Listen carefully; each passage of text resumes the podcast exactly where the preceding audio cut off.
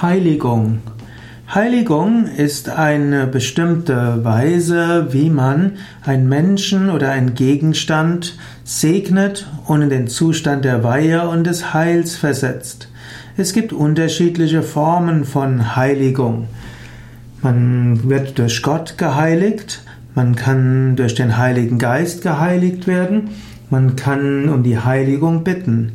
Und es gibt bestimmte Rituale des Segens, die man auch als Heiligung bezeichnen kann.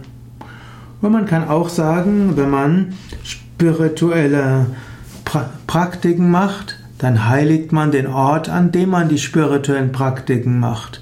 Man, es gibt die Heiligung des Sonntags, wo man eben den Sonntag tatsächlich als heiligen Tag äh, zelebriert. Und so kann man jeden Tag heiligen, indem man dort spirituelle oder religiöse Praktiken macht. Und man kann sein ganzes Leben heiligen, indem man es ganz Gott darbringt. Und alles, was man tut, Gott widmet.